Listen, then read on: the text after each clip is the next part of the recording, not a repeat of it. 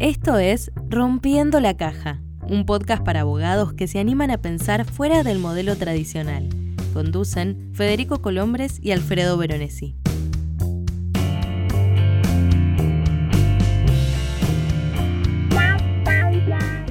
Hola, esto es Rompiendo la Caja. Mi nombre es Alfredo Veronesi y comparto la conducción de este podcast con Federico Colombres. Hola Fede, ¿cómo estás? ¿Cómo estás, querido Alfredo? Muy contento de estar acá con vos de vuelta. Buenísimo. El segundo capítulo de la segunda temporada. Eh, ¿Qué tenemos para hoy? Bueno, Alfredo, hoy tenemos, además de un amigo, un invitado muy especial, una persona muy interesante, que es, se llama Alejandro Chamatrópulos. De Alejandro, después te voy a pedir datos de su vida laboral. Lo primero que podemos decir es que es un gran tipo, que, que a partir de eso es un gusto conversar con él pero que también ha andado su camino. Contame un poco.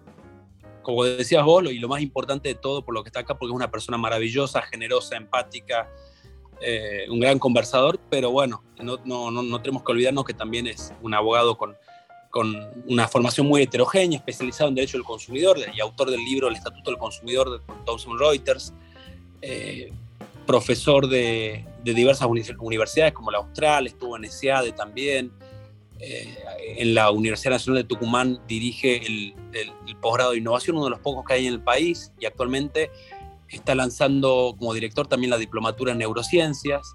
Así que Ale tiene un, escribió, eh, se desempeña en el sector privado, actualmente es relator de la Corte de Tucumán. Eh, un perfil muy heterodoxo, muy interesante y que por eso, bueno, buenísimo tenerlo aquí, ¿no? Perfecto, Fede, no, no queda más que escucharlo. Rompiendo la caja.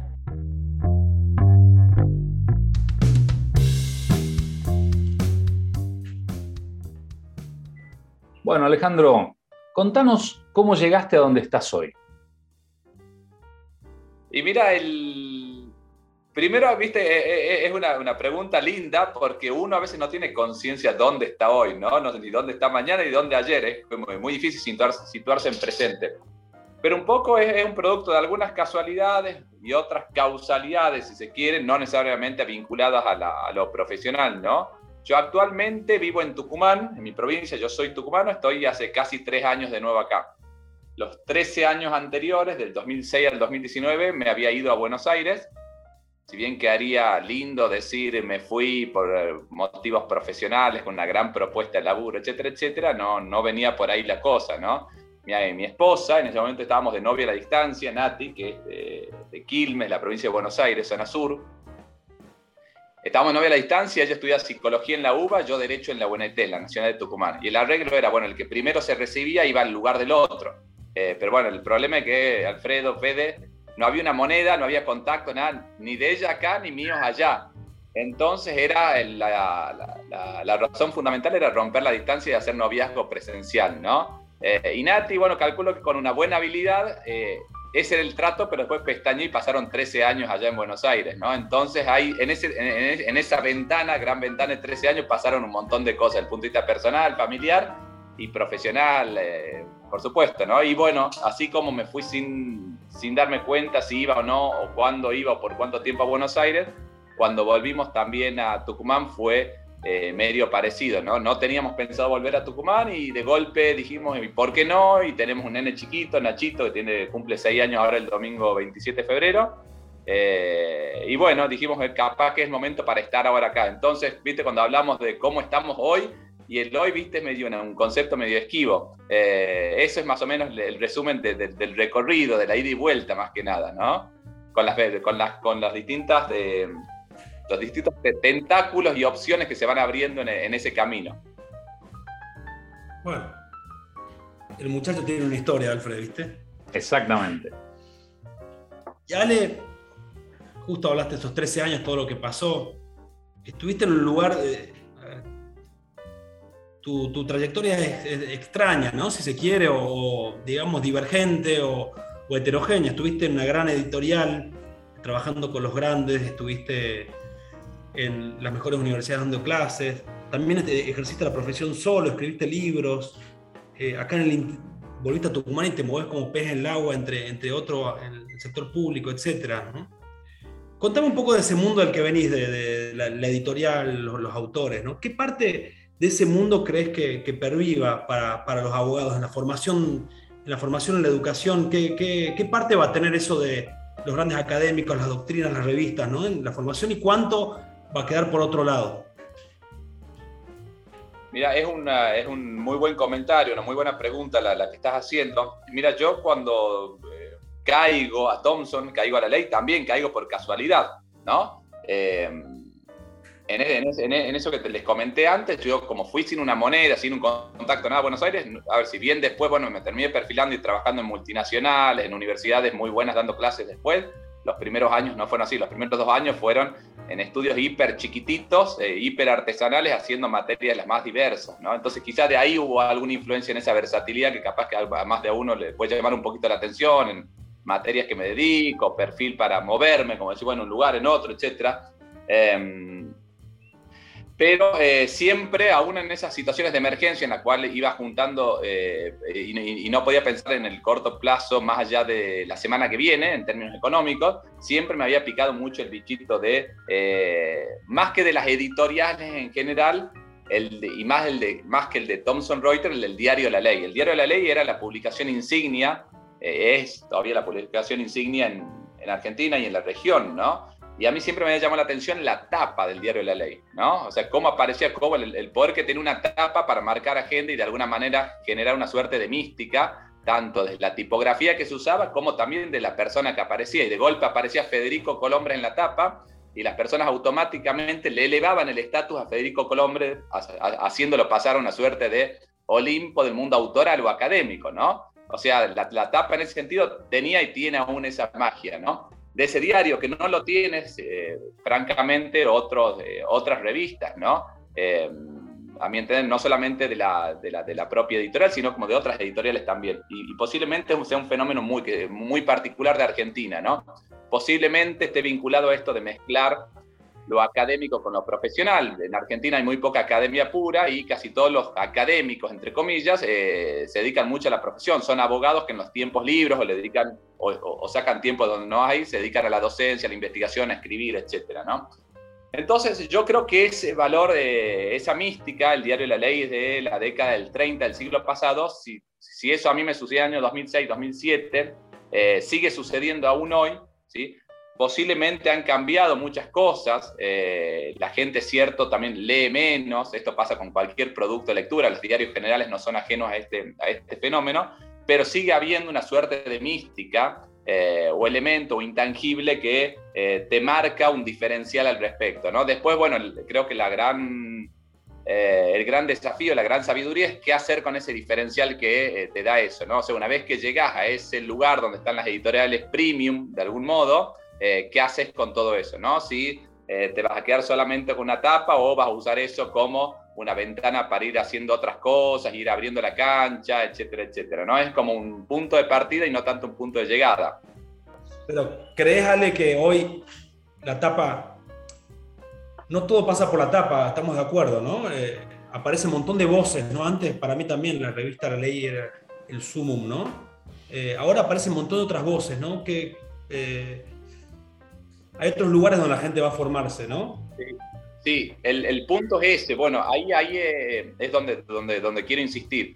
Es una condición necesaria, eventualmente no suficiente, y así como soy bicho raro en esto de innovación y reivindico, soy un bicho raro de innovación que reivindico lo clásico, lo hemos charlado muchas veces con vos también, o en alguna vieja charla, recuerdo, con, con, con Alfredo, con, con Ariel Neumann, cuando decíamos de hacerlo profesional con, una, con un ojo en lo académico y viceversa, hay una, una conversión en ESIADE, si mal no recuerdo.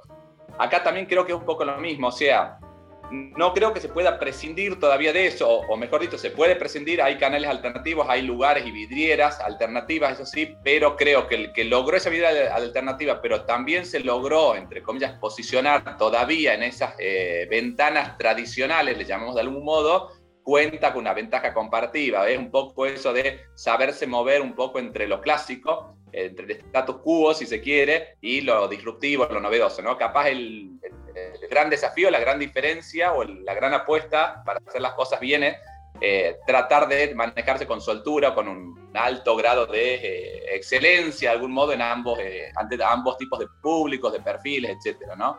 Porque correlativamente tampoco creo que le hace bien, eh, y esto capaz va a anticipar, calcula alguna pregunta o comentario posterior tuyo, o de Alfredo, el hecho de renunciar totalmente a esas habilidades clásicas vinculadas a lo autoral, a la, a la escritura, a este tipo de cuestiones las cuales a veces eh, terminamos generando gurúes, a veces supongamos si está un gurú autoral solamente en redes sociales, puede ganar mucho en eh, ser una suerte de influencer jurídico, pero quizá le falta un algo que le genere eh, o que le cueste un poquito hasta reputacionalmente, ¿no? Y en nuestra, en nuestra, en nuestra área, por lo menos lo reputacional es muy importante y a veces ir de la periferia al centro es un camino muy dificultoso si es que no se pasa también por estos canales tradicionales de los cuales hablamos, ¿no? Entonces me parece que como que podés dar el salto, pero sin sacar una pata de ahí, me parece, por lo menos en estos momentos. Obviamente esto es un escenario en plena transformación y esto, esta conclusión que te doy hoy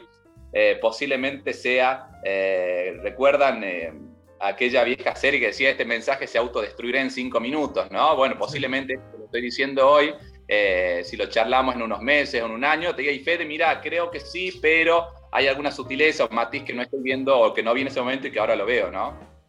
Entonces, en resumen, tendríamos que leer las tapas de la ley y también blogs, eh, redes sociales, Twitter, ¿no? Es como hay que tratar de construir el, equilibrio ahí, ¿no? Y tanto para cuando leemos como cuando producimos, ¿no? Manejar una tapa en una revista importante, un libro, y a la vez tener un buen blog, digamos, ¿no? Diversificar el contenido, en resumen.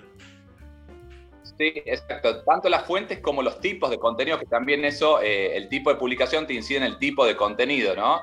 Eh, mira, yo en casi todas las clases o cursos de innovación muchas veces le dedico un montón de tiempo, por ejemplo, a eh, historia del pensamiento científico y filosófico, por ejemplo, y empiezo a traer pensadores, autores de antes con ideas que se aplican hoy que son de, re, disruptivas, pero al principio la gente se asusta y dice, che, pero ¿por qué lo eh, cita a Anaximandro, a Protágoras o a Roger Bacon, suponete, o a un escolástico, ¿no? Y hasta que vos no le das esa explicación de cinco minutos que te lo da seguramente esa formación un poco clásica, eh, no, no le llamaría tradicional, pero sí clásico, un estado del arte clásico, que si vos arrancas solamente de lo que hoy se entiende por innovación, te quedan sueltos un montón de, cosas, ¿no? Eh, por ejemplo, si no, eh, vos podrías, si hablarías, por ejemplo, de inteligencia artificial. Camino uno, a ver, de moda hoy, innovación, hablar desde Alan Turing para adelante, ¿no? Pero el tema es que si vos estudiaste con mucha profundidad el tema, te vas a dar cuenta que antes de, Alan Turing y antes de las ciencias de la computación hubo un montón de ideas que ayudaron a todo lo que estamos viendo hoy.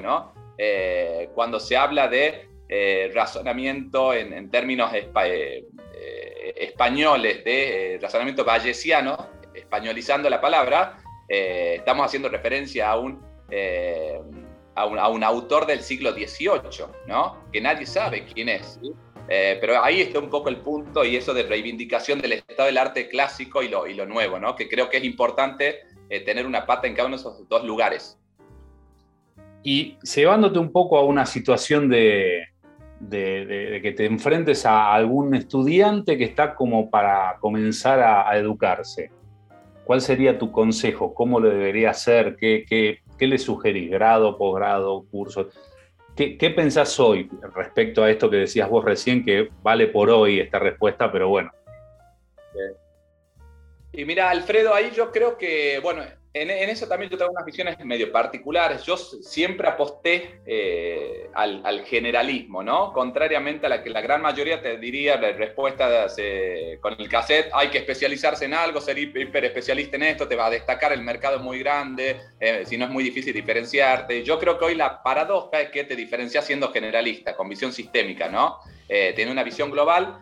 Eso no quiere decir que vos seas un crack en todas las materias, al contrario, vos lo que haces es estudiar casos, situaciones, podés dedicarte a 5 o 6 materias sin ser un especialista en ninguna de esas 5 o 6, pero sí, por ejemplo, manejar con soltura los 10 grandes temas de esa materia, ¿no? Es como cuando a uno le llega un caso, puede manejar un caso laboral, puede manejarlo al dedillo, estudiarlo a fondo y, después otro caso laboral, no tener, no digo no tener idea, pero tener una, una solidez menor, ¿no? Entonces, la versatilidad creo que es clave, Ese, esa apuesta a ser generalista es muy buena, es muy valorada, Fíjense que incluso en el mundo de, si lo pensamos en términos de mercado jurídico privado, eh, y después si vamos al sector público también lo podemos ver así, y en la proyección de esos estudiantes, por ejemplo, eh, un abogado in-house, una de las cosas que más se valora hoy es visión global. Y ni siquiera es visión global de derecho, visión global de un montón de cuestiones de gestión, de eh, administración, de finanzas, de tener una cabeza con varios cajoncitos llenos de conocimientos versátiles, ¿no?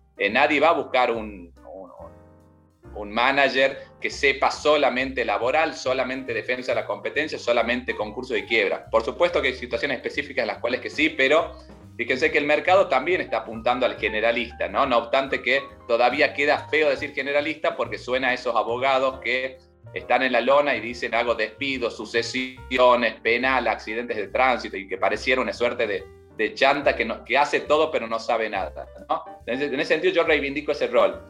Y en el sector público, por lo menos en el, en el, mundo de donde estoy yo, en el Poder Judicial, yo estoy ahora en una Corte de Justicia, también una de las cosas que más se valora y más difíciles de obtener es una visión de buen manejo de todas las materias y los asuntos que te tocan, ¿no?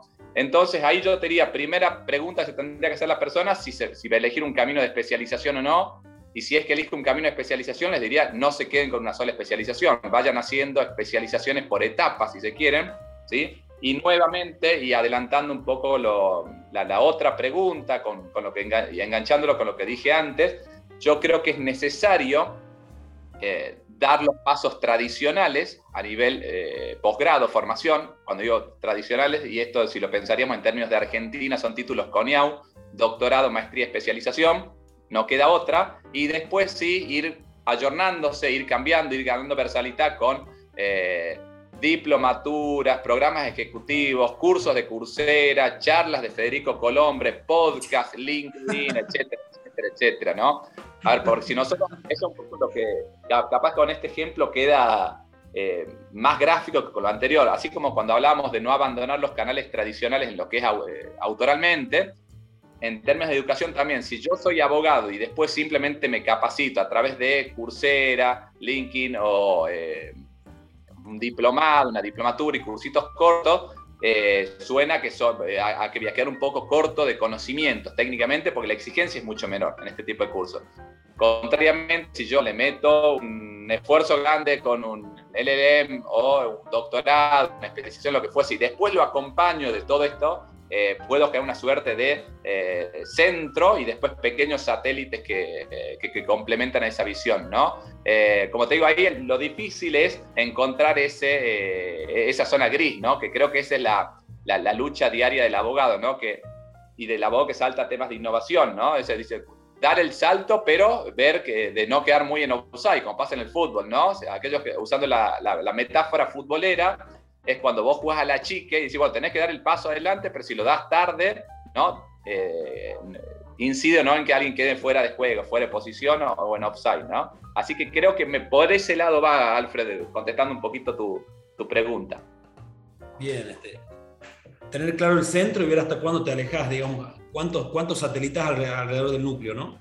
Buenísimo. También, y, y, también, Fede, perdón, te interrumpo, también cuándo volver al centro, ¿no? Porque hay veces que eh, vos vas buscando un core, si lo pensamos en términos estrictamente mercantiles o de visión de negocio, y te vas estirando, te vas ensanchando en banda y después te das cuenta que te ensanchaste mucho y tenés que volver un poco a lo anterior, ¿no? También es no solamente avanzar, sino que saber cuándo retroceder y eh, recapitular, ¿no? Y hacer una suerte de, cuarto intermedio para, para, volver a avanzar. También eso también es clave, el, el manejo de la pausa. Perfecto, Ale. Y ahora hágalo tu costado de tus múltiples Ale es un tipo caleidoscópico más que tridimensional. Tomo tu costado de profesor universitario, Ale. Me, gusta, me gustaría meterte en este tema de las universidades, ¿no?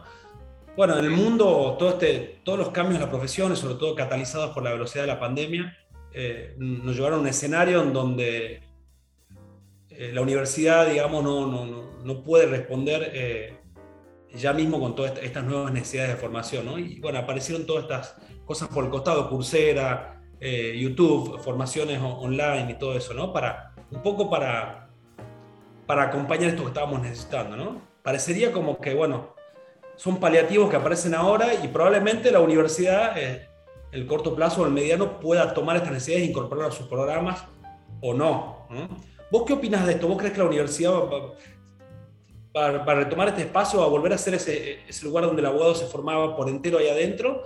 O Coursera, los mecanismos por fuera, digamos, más innovadores, más nuevos, más disruptivos vinieron para quedarse. Vamos, tenemos que, aceptar una, formación híbrida para el futuro o la universidad va a recoger el espacio de, formarnos integralmente.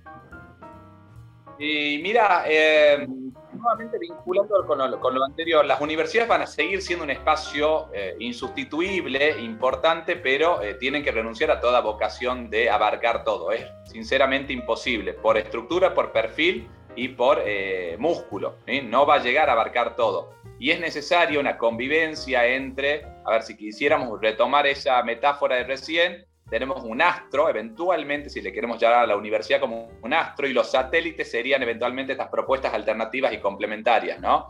Ahora bien, eh, si ese sol se quiere comer los satélites, posiblemente eh, se hipertrofie y aparezcan inconsistencias en el funcionamiento e incluso pierda hasta agilidad y las propuestas pierdan valor agregado me parece que también esto es muy, muy parecido a lo que sucede con las startups también, ¿no? Eh, hay determinados tipos de temáticas o de modalidades educativas en este caso que eh, se sienten más cómodas y, funcionan mucho mejor con estructuras ágiles, pequeñas, móviles, eh, de funcionamiento barato, también muchas veces me refiero en cuanto al andamiaje, ¿no? Y otras que requieren escala, que requieren un sello tradicional, que requieren un respaldo de trayectoria, de años, etcétera, ¿no? Ahora bien, eh, yo creo que en el camino la universidad creo que tiene que también saber hasta dónde puede avanzar. Por supuesto que lo ha hecho ya también, se ha avanzado sobre los famosos programas ejecutivos, las, diplomaturas que antes no eran capaz el, el, el, core tradicional de una universidad, ahora hacen cursos ejecutivos muy, muy cortos, también algunas de ellas, incluso las, privadas más aún y, muchas públicas también pero eh, no puede abarcar absolutamente todo, ¿no? Eh, o lo que sí puede hacer quizás es alianzas y asociaciones inteligentes, ¿no? Eh, porque a veces es, vos cuando retocas la oferta de bienes o servicios en un mercado, en este caso educativo, podés crear demandas, ¿no? O sea, demanda que hoy no existe, vos haces un, pase de, de, magia y creas demanda de golpe, ¿no?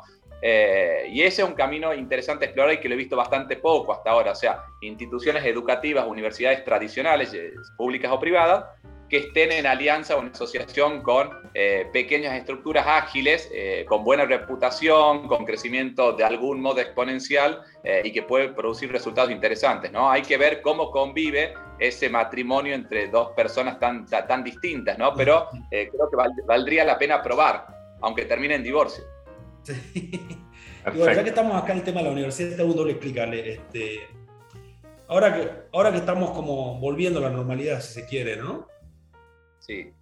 Y estamos volviendo a las aulas y a todos los lugares tradicionales. Este, ¿A qué pensás que deberíamos volver a la universidad? Eh, mira, si vamos, yo creo que es, esa pregunta eh, tiene, eh, se la puedes doblar en dos tipos de públicos. Si queremos ser así muy reduccionistas, público de grado y, gente que, apunta al, posgrado. Con respecto al posgrado, ¿sí?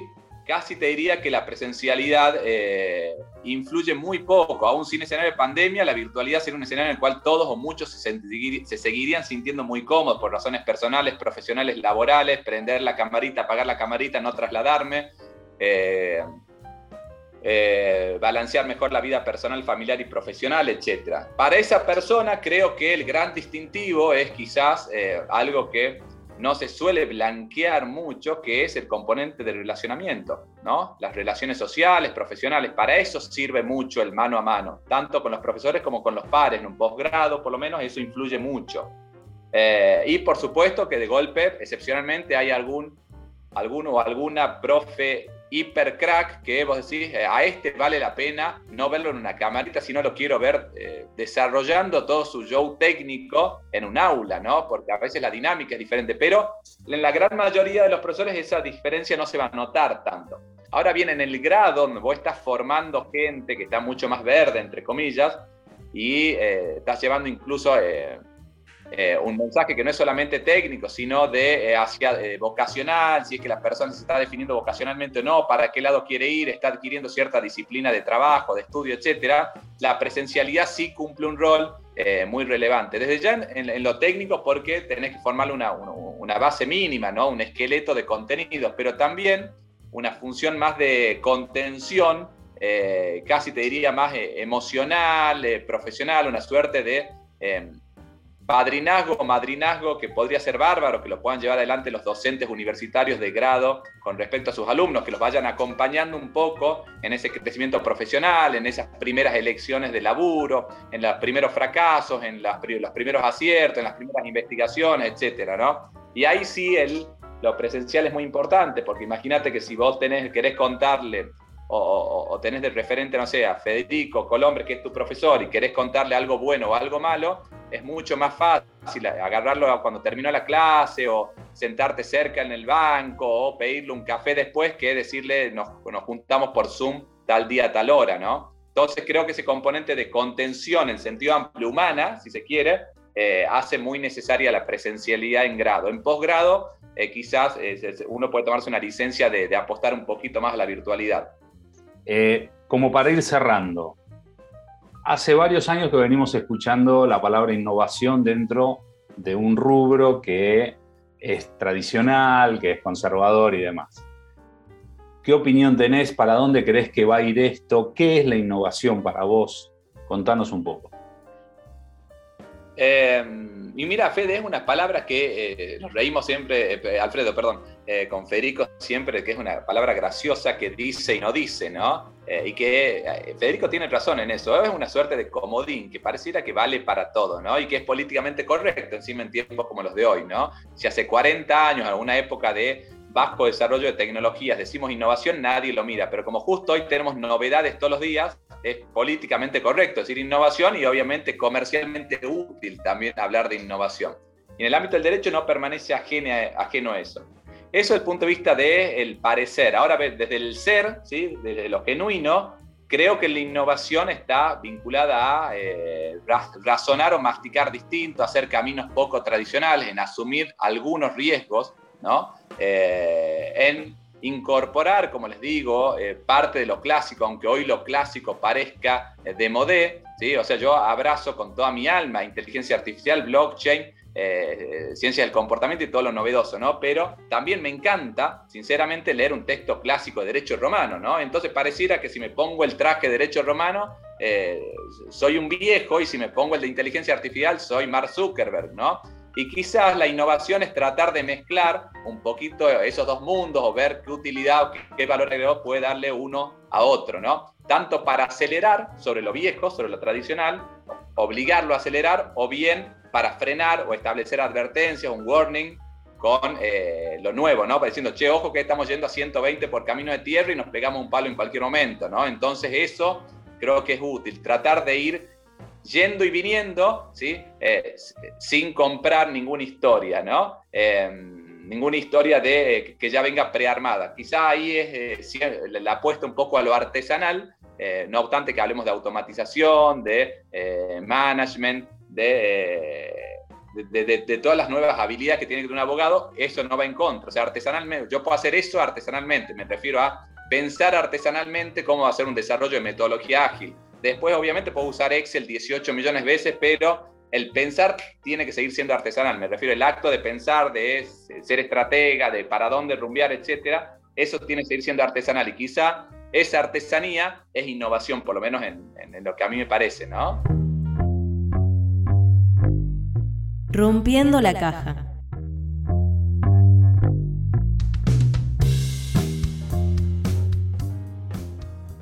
Bueno, ¿qué te pareció, Fede? Me encantó, me encantó, me interpeló y me dejó pensando, porque un poco con esto de que se está hablando tanto de innovación y cuestionando el perfil clásico, Ale recoge esto de decir, a ver, eh, hagamos un mix entre lo clásico y lo, lo moderno, ¿no? Exactamente. Eh, es muy interesante el concepto, es muy interesante todo lo que plantea él. Eh, y me parece que es un tema como muy candente dentro de lo que es el mercado jurídico, el tema de la formación. Y me parece está buenísimo levantar esto, decir, a ver, sigue siendo importante tener, eh, publicar artículos, tener una formación de posgrado, digamos, en, lo que es el núcleo del derecho. Y por supuesto que es importantísimo tener habilidades diversas y, meterse en lo nuevo, ¿no? Pero siempre con esta armonía, este, este difícil equilibrio como la vida misma, ¿no? Y Ale me parece que, que planta las cosas en ese lugar de una forma muy interesante. No es todo innovación, no es todo tecnología, sino cómo jugar con, con, con, en este mix, ¿no? Me pareció como conclusión, me deja pensando un montón. Sí, por, ahí podríamos concluir un poco en que más allá de que, él no esté en este momento, pero digo, innovar es sumar a todo lo que ya se sabía antes. Y todo lo que se sume va a ser, va a ser en beneficio del profesional. Bien. Fede, ¿no tenemos más? Eh, por ahora. Por ahora, por ahora. Eh, ya estamos preparando. Sí, se, viene, mucho más. Se viene, se viene. Así que nada más, saludarlos a todos. Eh, nos vemos en la próxima y seguimos rompiendo la caja. Para siempre, por supuesto. Escribinos a info.aunoabogados.com.ar.